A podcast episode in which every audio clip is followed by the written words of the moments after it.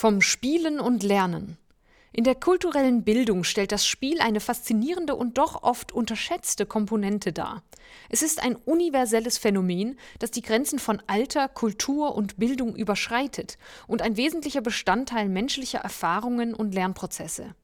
In diesem Beitrag werden wir die tieferen Bedeutungen und Auswirkungen des Spielens erforschen und seine Rolle für Bildungsprozesse und persönliche Entwicklung beleuchten. Obwohl Spielen häufig als bloße Freizeitbeschäftigung abgetan wird, ist es in Wahrheit ein komplexes, vielschichtiges Phänomen, das wesentlich zum menschlichen Wachstum beiträgt. Kinder, die intuitiv spielen, ohne zwischen Leben, Lernen und Spielen zu unterscheiden, zeigen uns, wie diese Aktivitäten natürlicherweise miteinander verwoben sind. Erwachsene hingegen neigen dazu, diese Aspekte zu trennen, oft zum Nachteil ihrer eigenen kreativen und kognitiven Fähigkeiten. Warum spielen wir? Kinder differenzieren ihre Aktivitäten nicht nach Leben, Lernen oder Spielen. Vielmehr bilden alle diese Aspekte eine organisch synonyme Einheit. Für viele Erwachsene wurde dieses Synonym allerdings im Laufe ihrer Sozialisation aufgespalten und das Spiel auf einer Ernsthaftigkeitsskala an das untere Ende als Freizeitbeschäftigung positioniert. Der Kulturhistoriker Johann Huizinger unterstreicht dagegen die Bedeutung des Spiels als Grundlage menschlicher Kultur und weist darauf hin, dass der Impuls zum Spielen, Zitat, bereits vorhanden gewesen sein muss, bevor es menschliche Kultur oder menschliches Sprach- und Ausdrucksvermögen gab. Zitat Ende. Spielen als Tätigkeit erfüllt demnach zentrale Funktionen der menschlichen Existenz. Spielen ist lustvoll und befriedigend. Spielen bedeutet aber auch, sich den ständigen Veränderungen anzupassen. Zitat: Das spielerische Verhalten hilft, das enorme kognitive Potenzial des Menschen und seine Verhaltensmöglichkeiten zu bewahren und zu entwickeln. Zitat Ende. Fritz 2020.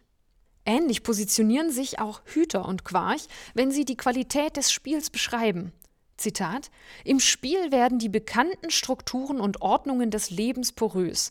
Im Spiel tauchen wir ein in jene Potenziale, die zu entfalten uns lebendig macht. Im Spiel eröffnen sich uns neue Perspektiven. Zitat Ende.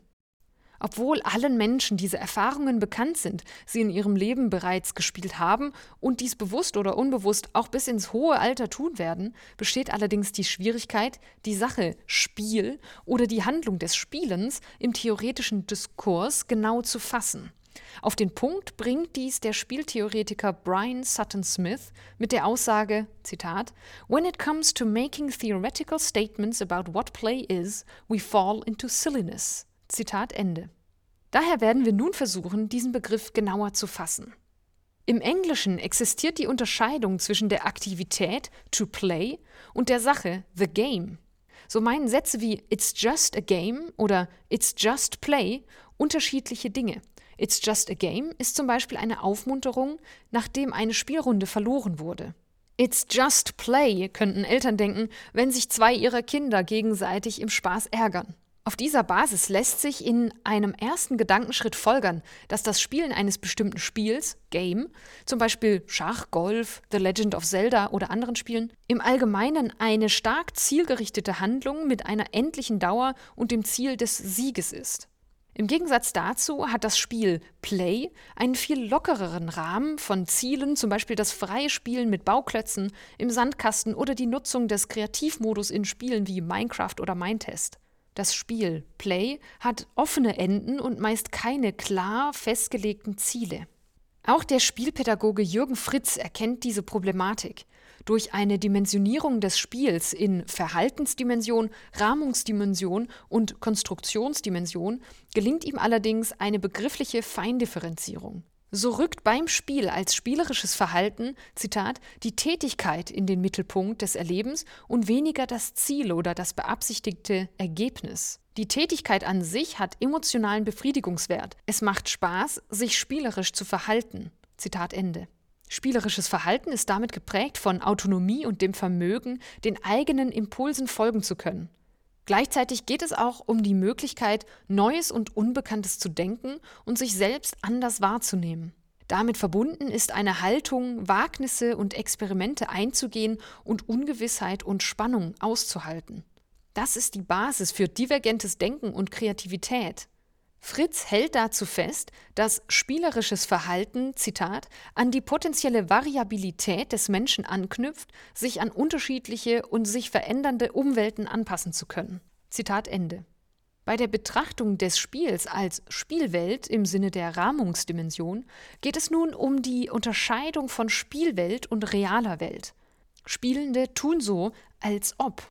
Sie konstruieren etwas, was außerhalb unserer Welt liegt und, Zitat, setzen sich über diese verbindliche Realität hinweg und konstituieren eine neue Realität, die ihren momentanen Bedürfnissen und Zielsetzungen entspricht und deren Erfüllung zulässt. Zitat Ende. Oerter 1993. Fritz nennt dieses die Spielwelt. Die Konstruktionsdimension erfüllt schließlich die Funktion, die Spielwelt aus der realen Welt herauszulösen, indem sie Spiel als Konstrukt aus Verabredungen, Regeln und Materialien beschreibt. Damit ist die Konstruktionsdimension das, was Spielforscherin Jane McGonigal als Game bezeichnet und welchem sie vier zentrale Eigenschaften zuschreibt.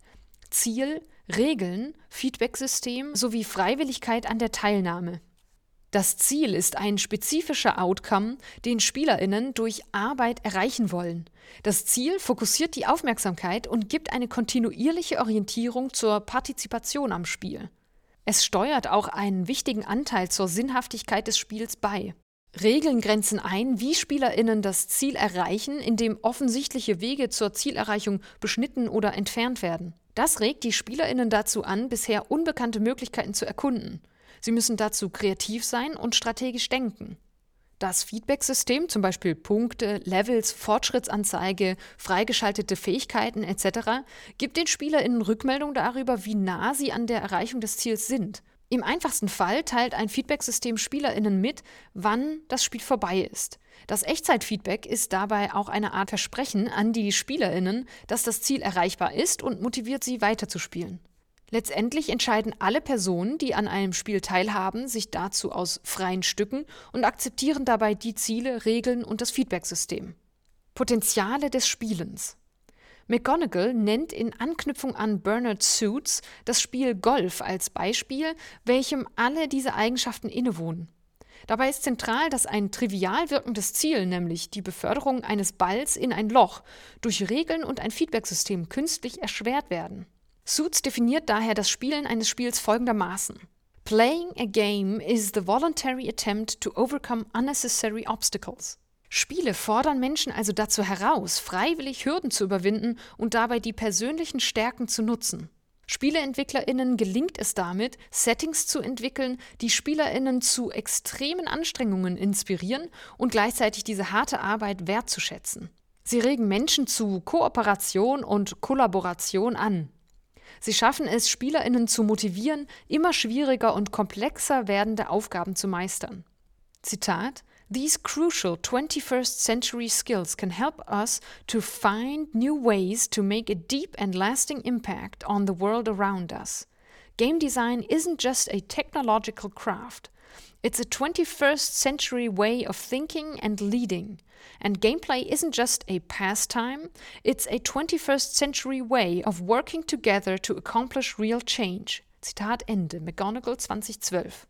Eine solche Teilhabe an der Gestaltung von Welt egal ob in der Schule, im Unterricht oder in der Gesellschaft, setzt ein hohes Maß an Gestaltungswillen voraus. Das Bedürfnis zur Gestaltung von Welt und Zukunft steht in starkem Widerspruch zu unhinterfragten, tradierten Strukturen im Bildungsbereich, angefangen bei räumlichen und zeitlichen Strukturen, über curricular vorstrukturierte Abläufe bis hin zu Inhalten wie Macht- und Hierarchiegefügen, in die Schülerinnen und auch Studierende eingebettet sind. In Anlehnung an das Habitus-Konzept von Bourdieu gehen wir davon aus, dass häufig nur Wahrnehmungen zugelassen werden, die im Einklang mit dem eigenen Verarbeitungsmodus stehen, um sich selbst vor krisenhaften Erfahrungen und sich daraus ergebenden Veränderungen zu schützen.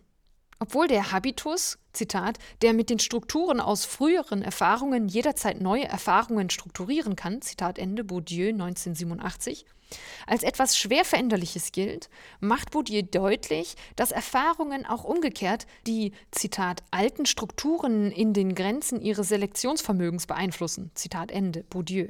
Ausgehend von der Annahme, dass Gaming und Game Design Menschen zu kreativem und kommunikativem Handeln motivieren, konnten wir zeigen, dass Kinder, Jugendliche und insbesondere junge Erwachsene aus der Gestaltung von und innerhalb von digitalen oder analogen Spielwelten Autonomie, Motivation und Kreativität zur Gestaltung von Welt schöpfen.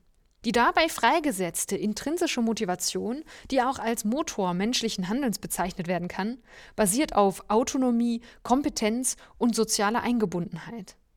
Gerade diese Merkmale zeichnen auch erfolgreiche Spiele aus.